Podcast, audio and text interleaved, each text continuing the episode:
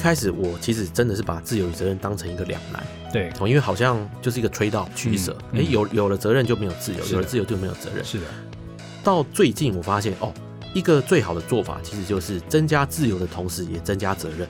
对，所以两者是可以并存的。所以，哦所以我其实在，呃经过了这大概三到四年的体悟、哦，其实跳脱了这种二选一的难题。我们让员工说，好，你没有进办公室没有关系，但是呢，呃，现在我们对于目标导向的要求其实会更为清楚，这样子。哦对，所以我觉得更多的自由就意味着更多的责任。哦，这样子，这个很好的例子啊、嗯所以换句话说，就是在天平的两端，同时各加一公斤，各加两公斤。哎、对，对对，这很好的比喻，它就会平衡。一家新创，一个难题，一个框架。各位听众好，我是 BCG 波士顿顾问公司董事总经理，也是商业周刊新创的两难专栏主持人徐瑞婷 JT。这个专栏每次都会由我和一位创业者或 CEO 对谈新创公司所面临的种种挑战。从商周第一千七百八十四期开始，每个月一次，你可以在商周吧 Podcast 听到完整的对谈内容。同时，你也可以在商业周刊看到对谈的精华内容。这一集我们邀请到的贵宾是艾卡拉的共同创办人兼执行长陈世佳，我习惯叫他 Sega。Sega，你跟大家说个嗨好吗？呃，JT 你好，各位听众朋友大家好，我是艾卡拉的 Sega。各位可能不陌生，艾卡拉是一家 AI 公司，它是在两千十一年成立。那一年，陈世佳三十岁，原本是做线上 KTV，十几年下来，其实也经过很多次的业务转型。目前主要做的是云端服务啦，以及线上社群行销等方面的业务。艾卡拉现在大概有一百六十个员工，台湾有一百四十几个人，其中有一成是老外。有一天，我跟 Sega 聊到目前主要的经营挑战，他毫不犹豫告诉我是人才，所以今天呢，我就要来跟 Sega 好好的聊一聊艾卡拉以一家新创公司在人才方面到底有什么样独特的学习跟做法。嘿、s e g a 我知道你们公司花了很多力气去考虑组织、人才跟文化的事情，可不可以请你谈一下你们公司是靠什么来吸引人才的？嗯有哪些地方你觉得做的特别好？好，其实艾卡拉比较幸运的一件事情，因为我们今天呃今年已经迈入第十年了。那在二零一一年刚创立的时候，其实我就一直很清楚，嗯因为外界的变动那个时候其实已经开始非常快了，所以呃我们就觉得人才是一家公司的基础。嗯这这跟这这个思维其实很重要，因为很多的创办人也好，尤其是新创公司，他们会觉得产品是一家公司的基础，嗯或者技术是一家公司的基础，或者是我的商业模式、我的策略，它可能是一家公司的基础。但那时候我觉得这些都不是，所以我觉得是人才。那所以我们一直都非常重视人才的呃招募、训练，然后吸引这样子。所以呃，从二零一一年到现在，虽然我们经过很多次的转型，但我们的核心团队其实都一直都在。嗯这一方面也是我们在这个过程当中展吸引到人才哦，其实都具备非常强的一个适应力，这样子。嗯嗯所以也是到呃创业大概前五年结束哦，到了二零一五、二零一六年那个时候，是我就觉得，哎、我们对于人才的重视应该要更具体化，嗯而不是说，哎、我就我们就到处跟人家讲，哎、我们很重视人才，重视 A，重视 B，这些都很单点的一些沟通。所以那个时候我就想说，好，那呃，我们重视人才，表示我们重视文化嘛，嗯。因为你找什么样的人才，就形成什么样的文化。文化其实是一个集体的集体的惯性，对所以前三十个员工其实很重要，嗯他们基本上一进来就决定了你未来公司的文化长什么样子。嗯嗯那很幸运的就是说，呃，我我们一开始找的特质哦，第一个当然就是说他很 open minded，、嗯有有一个成长的心态，嗯嗯嗯所以我们的组织文化一直是非常鲜明的。是只是到了二零一五一六的时候，我觉得那个时候我我必须要 codify，也就是说明确的写下我们的公司文化是什么。哦所以那个时候我就说，好，我觉得我们公司的文化是自由与责任，嗯两者兼具。哦因为早在疫情开始之前的这么多年，嗯嗯嗯我们其实就已经在从第一天开始就实行 work from home 对这个制度。，对所以人才也非常习惯远端工作，嗯员工员工习惯远端开会。哦对，所以我觉得那在这样的情况之下，其实就赋予员工很多的自由嘛，这是第一个。哦那第二个当然就是相对应的，就是你看不到员工的时候，要要怎么来做公司的管理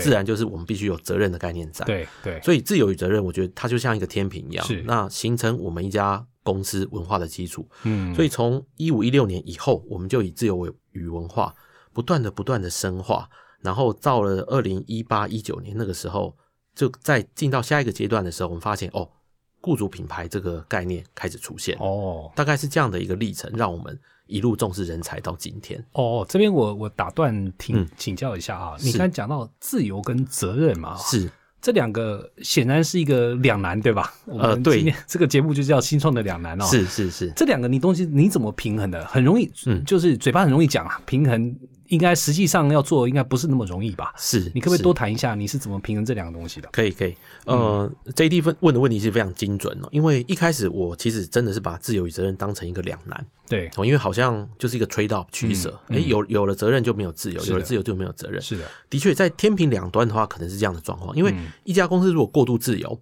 那员工自然就不会负起责任。对可是如果一家公司全部都是威权式的领导，对，那员工他就不会发挥创意，是那你的你中长期未来的增长也会有问题，因为你的你的创新速度会变慢，会出问题。所以，但是到最近我发现哦，一个最好的做法其实就是增加自由的同时，也增加责任。哦，对，所以两者是可以并存的。所以，哦所以我其实在，呃经过了这大概三到四年的体悟、哦，其实跳脱了这种二选一的难题。哦，对，因为举个例子，就是说我们在呃大家在家办公的时候，我们就会要求说，我们必须更加的目标导向。嗯，也就是说，我们要更多的远端 review 的一些机制，我们必须要上去。哦对于 OKR、KPI 这些的检视要更为详细，要有正式的流程出现，哦要有正式的节奏，这样子。所以这个其实就是说，我们让员工说，好，你没有进办公室没有关系，但是呢，呃，现在我们对于目标导向的要求其实会更为清楚，这样子。哦对，所以我觉得更多的自由就意味着更多的责任。哦，这样子，这个很好的例子啊、嗯所以换句话说，就是在天平的两端，同时各加一公斤，各加对两公斤。哎、吧对对对，这很好的比喻，它就会平衡。了解了嗯解，非常好。那你后来提到，就是说你们开始呃，就一八一九年开始体会到了这个雇主的价值主张，这边您可不可以继续说下去？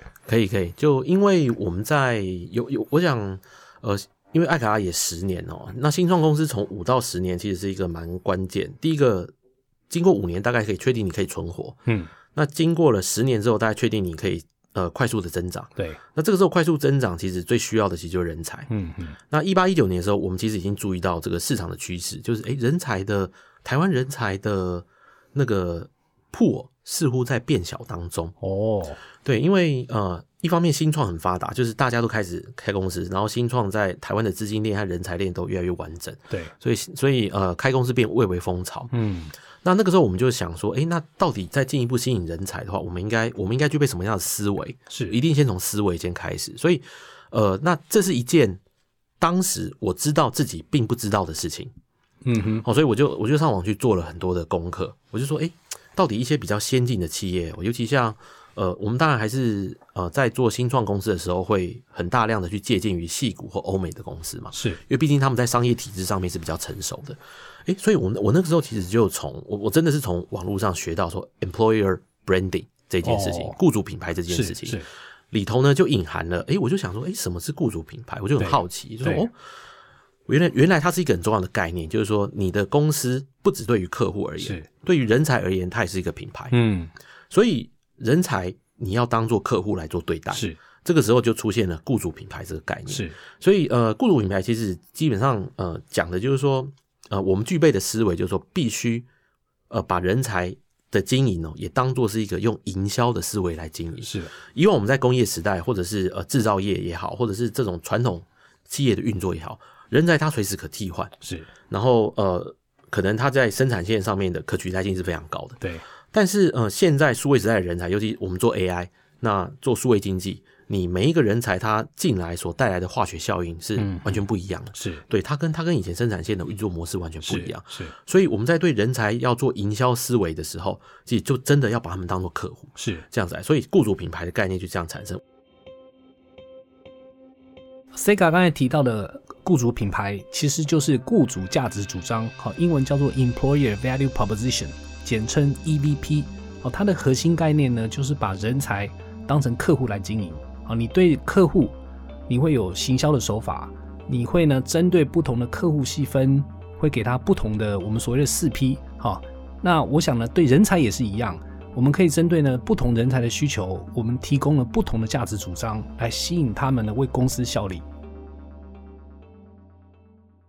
我们必须要把自己营造成一个人才会想要为我们公司来工作的一个环境。是，所以就从大概一八一九年那个时候，我就从呃欧美的一些比较先进的这些商业体制上面学到说 employer branding 是。这一个这一个这一个 term 这样子。是是。嗯。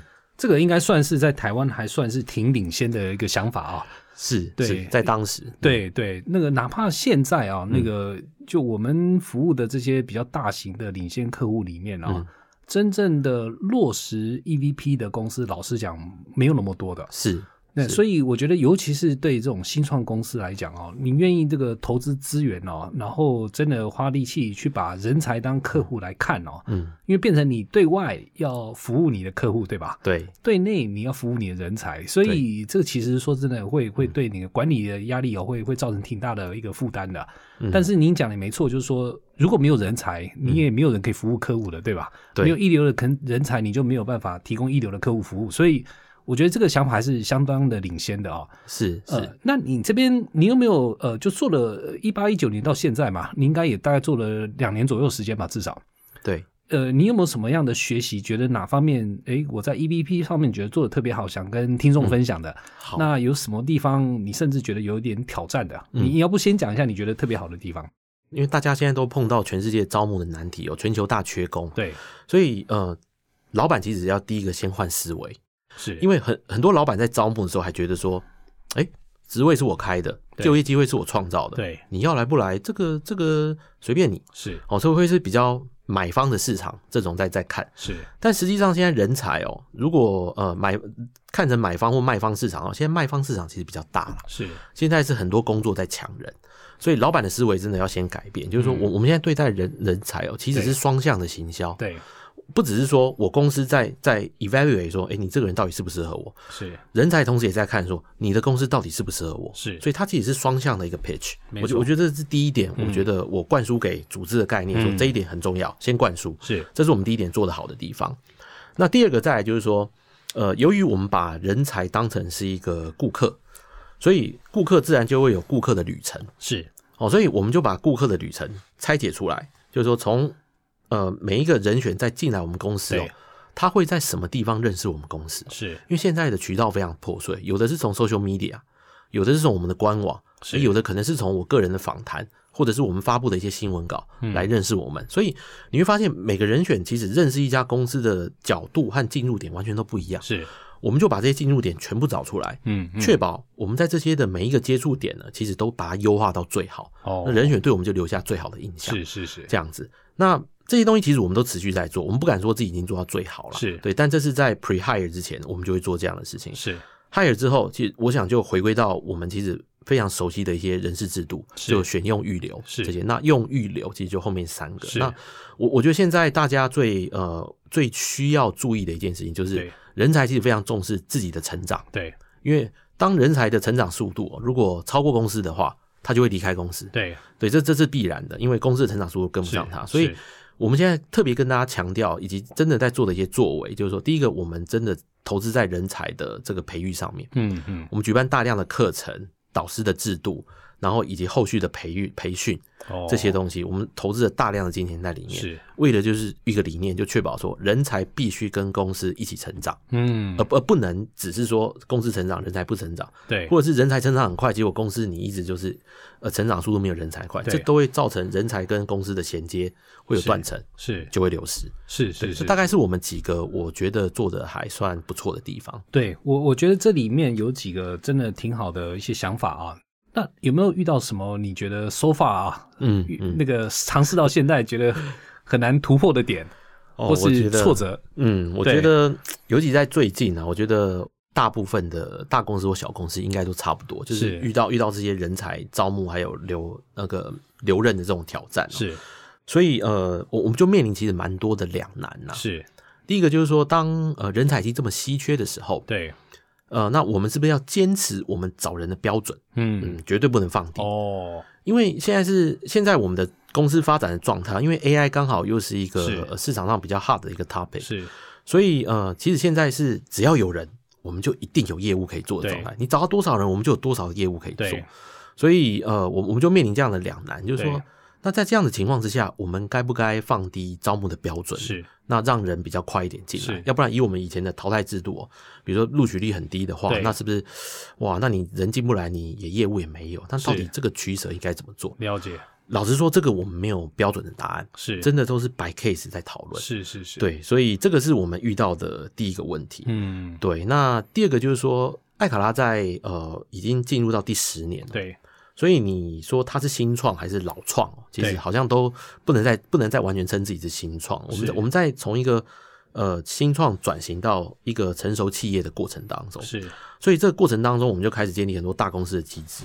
那这个这个过程其实是很痛的，对，因为你一方面想要完整的机制，一方面又想要保留新创公司的弹性，是。因为你会担心中长期的创新会无法持续，所以呃，这这也是我个人哦，在最近的决策当中，呃，非常深刻感受到的一个两难。哦，这样子。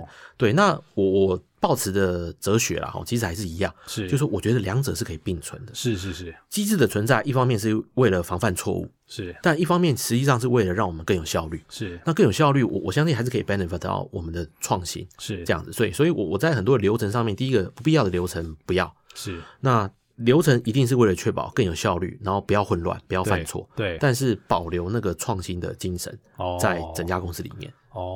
对，这样子诶。这个我我觉得你刚才讲到这两点都挺有意思哦。第一点应该是指说人才的值跟量嗯是之间怎么去拿捏，对吧？对，那第二点是机制跟公司的敏捷吧之间怎么去拿捏嘛？没错。你你刚才尤其是第二点的部分哦，你这个你有没有什么尝试？就是说，嗯哎、可以更多的、呃所谓的 SOP 也好，流程也好，但是又确保你的敏捷度或是机动性在那边。你你有没有做一些有趣的做法给大家参考一下？好，没问题。其实呃，问题其实颇为复杂哦，但是我我大概拆解一下。嗯，就是因为呃，我们做我们是一个 AI B to B 的公司哦，嗯所以我们面对的客户、哦、主要就是企业端。对，那企业端跟 to 面对 to B 跟 to C 的客户其实是相当不一样。嗯，像我做一个 to C 的平台，如果我是抖音，我是 YouTube，那我身为一个经营管理者，我看的就是统计的数据。是那作为一个 to B 的企业，你你要了解的是客户个人，是非常深入的去了解你的对方的客户他的需求是什么。嗯所以我们在两年之前就呃也仿效了，就是在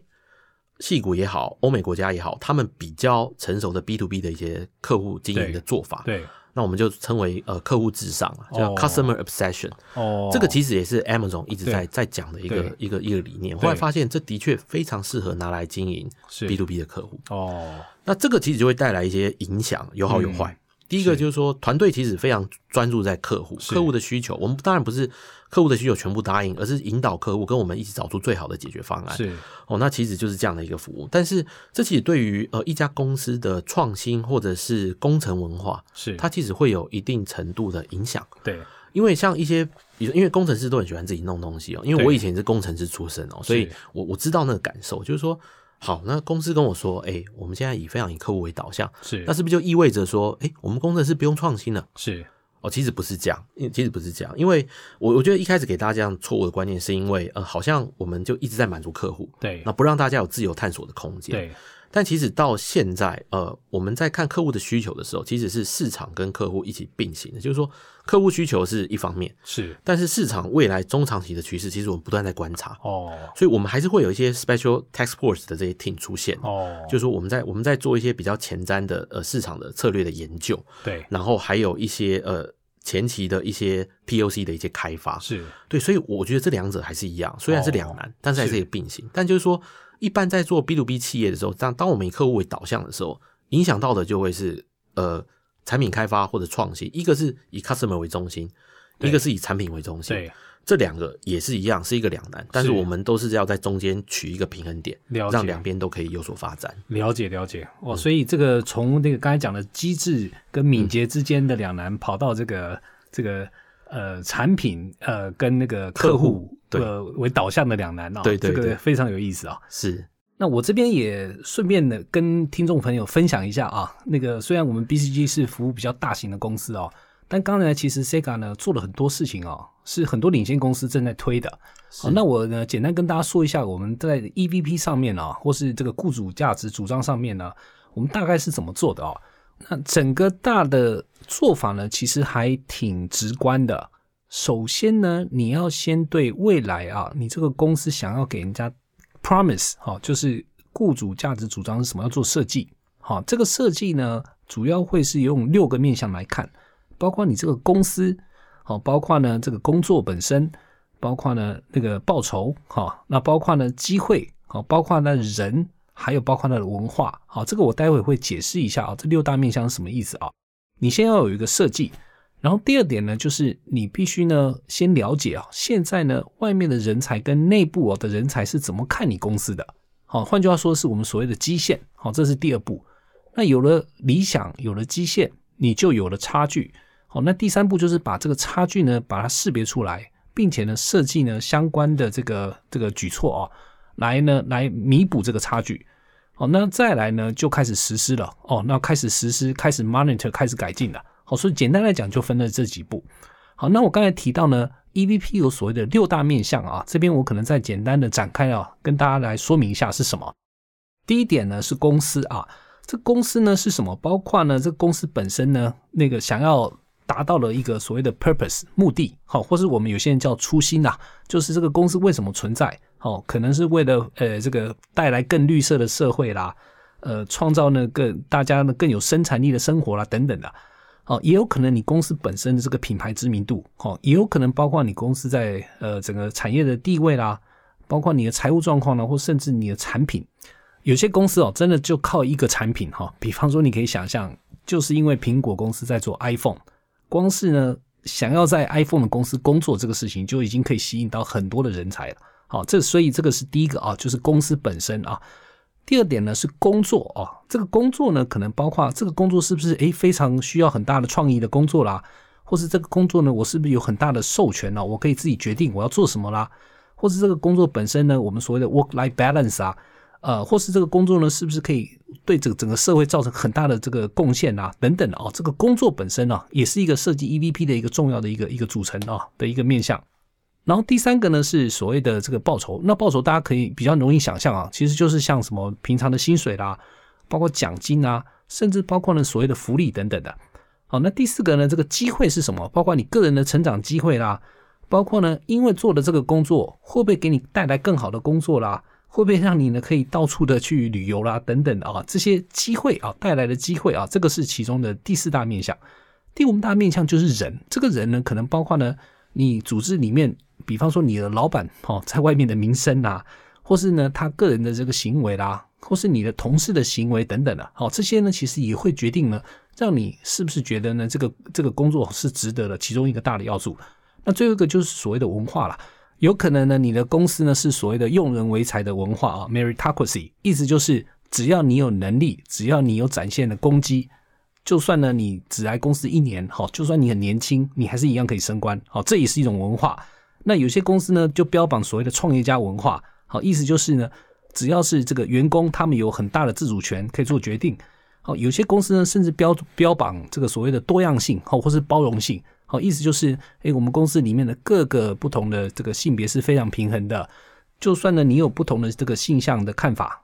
你也没有什么，大家也非常欢迎，没有任何问题。好，或是呢，这个没有种族分别等等的哈。有些公司是标榜这种所谓的 diversity 或是 inclusion。好，这些呢，其实都是呢文化的一个可以拿来当的一个卖点。那我具体讲一个我们以前服务过的客户的案例哦，给各位参考啊。那是一个就是非常领先的一个呃世界级的公司啊。他们呢，其实内部推的这个 EVP 啊，呃，雇主价值主张推了一段时间。那我们当初进去的时候呢，他我就发现他们其实呢，就不知道为什么推的不是很顺利。我们进去看以后呢，发现他有几点呢，确实还是值得改进的。首先呢，他把人才这个事情当成只有一种人才，哈，那其实不是这样子的。因为呢，哪怕工程师哦，你也会遇到这种比较需要创意的，比方说更软体相关的工程师，也会遇到那种需要工作比较严谨的工程师。这两种的所谓的雇主的价值主张呢，不尽相同。好，那这是一个没有做到人才的这个细分。好，第二点就是在考虑 EVP 的时候呢，并没有做到端到端。哈，意思就是呢，从雇佣之前讲的东西，跟雇佣之后呢的所谓的选用预留啊，这里面呢，并没有呢做到一致，而且呢，没有呢有效的去监测啊，到底呢当初在我进公司之前，你答应我的事情，到我进公司之后，好，不管是我的升等、我发奖金等等的，你是不是真的有 keep 你的 promise？好，这是第二点他没做好的。那第三点呢，其实就在宣传上面呢，他呢可以多考虑一些，因为呢，他们只有在校园征才的时候呢，把他们的 EVP 展现出来，并没有全面性的哦，不管是在自己的网站，不管是在平常平常呢，高管呢在对呃自己的这个新进员工的讲话。在平常开会的时候，他并没有呢全方位的展示好他的所谓的 EVP，所以呢，让很多人觉得呢，这个 EVP 呢只有在当初呢校园征才的时候看过，之后呢根本忘了，好也不记得了公司呢是怎么样去 promise 自己的，好，所以在宣传上面呢没有做到位，好，这是第三个问题。好，那我刚才讲了很多啊，那个我不知道这个 Sega 你呃听了以后有没有什么感想？啊，有没有觉得哎，哪些东西可能可以对你是一个好的参考？嗯，好，也也谢谢 JT 的分享。其实呃，今天这样的对谈也从呃 BCG 这边的一些呃做法学到很多东西。我想，其实呃，我们今天谈 EVP，我我觉得以我们这种呃 button up 的这种做法，是其实一开始就是为了回答两个问题啦。第一个就是说人人选的问题，人选就是说为什么我要为你这家公司工作？是第二个就是说这对我有什么好处？是。对，所以，我我觉得 EVP 站在解决问题的角度，最终来说就是要回答人选这两个问题。是，所以，呃，站在我的观点，就是在检视我们 EVP 有没有做好的时候，我就会自问说：，诶，如果我是人选，我换位思考，我看看，嗯，如果呃我是老板，那我现在回答人选，我这两个问题是不是一致的？对我有没有办法回答他这两个问题？对，那推而广之，就是说，你整家公司哦，有没有办法回答这两个问题跟人选？因为我们我们其实最早哦，这应该是在我们做 EVP 之前更久以前的事情。我就说，呃，招募就是全公司的责任，尤其因为现在社群媒体大家用的都多了哦，所以呃，以前大家都说，哎，好事不出门，坏事传千里哦。是，其实现在这句话哦更为适用。现在是好事难出门哦，那坏事传遍千里。就是你你只要稍微一点点的接触点没有做好的话，其实那些负面的效应都是以十倍、一百倍的速度在在传递。我觉得。这是现代的雇主哦一定要注意到的一件事情，因为其实整个工作环境，如果如果如果我们真的看很远的话，去看呃过去一百年这个人类这个工作环境的变化，从我们跟人选讲的是说，我跟你讲你要做什么就好了，你就来做就对了，对，一直到后来我们跟他讲，哎要怎么做，以及到现在最终的形态是说为什么我要做这份工作，嗯，我觉得现在的职场哦已经是一个完全不同的时代，这也是为什么。EVP 在呃最近几年哦开始掀起一个风潮，因为大家现在寻求的是更重要的是一个工作上面的意义，所以我们其实，在呃呼应到 JT 刚才的说法，就是说呃我们我在这一年这几年也体认到 E B P 这个东西它是可以架构化的，嗯，那刚刚 JT 分享的其实又又又更为更为有架构，我觉得今天也学习到很多。像举例来说，像我们在呃就集合了过去几年呢，我们在文化上面的培养的一些。呃，成果还有案例，我们把它集结成一本企业文化书出版。像这种东西，其实到呃市场上之后，就可以让人选非常清楚说，哦，你这家公司在做些什么，他们平常日常生活是什么，这些就是现在人选平常会关注的一些面向。是，所以，我我觉得把把呃人选当做一个顾客，就是现在最重要的一个思维。当然，如果我们最最后我从买方和卖方的角度来看，雇主和人选的角度来看。现在当然是很强的一个卖方市场，是哦，但是呃，我觉得就是市场还是随时在变啊。也许也许有一天，就是这个转型的浪，疫后转型的浪潮，也许突然过了，那可能呃，市场又变成买方市场，就说诶，到时候又是雇主可以挑很多人，然后挑最好的人这样。所以我觉得市场还是在人才市场，尤其是在更快速的变化当中，买方卖方市场也会持续的摆荡。但我觉得在这过程当中，呃。现在双向的这种行销的思维一定是要具备的，所以呃，无论我们现在是雇主也好，是人才也好，无论你是新创或是大公司也好，最重要的就是保持一个思维，就是互相尊重。是对，因为其实我们也在呃过程当中遇到说，哎，可能呃，因为因为现在人才工作多嘛，选择多，所以我们我们最近常常有被放鸽子的现象，是是，这是我们遇到的一个挑战。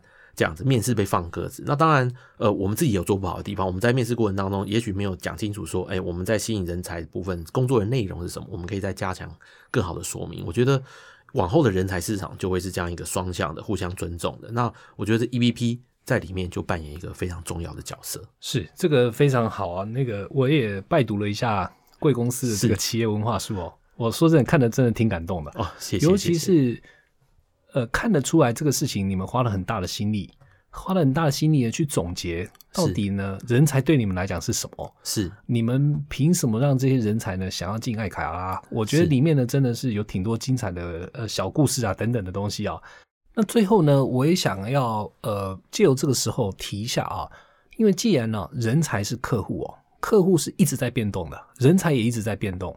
那这里呢，不管是我们现在所谓的 Gen Z 对吧？是他们的想法跟我们以前那一代是非常不一样的。然后呢，也包括了今天因为疫情关系带来的一个比较巨大的一个改变啊，那个变成有些时候呢，你远端工作是变成不可避免的。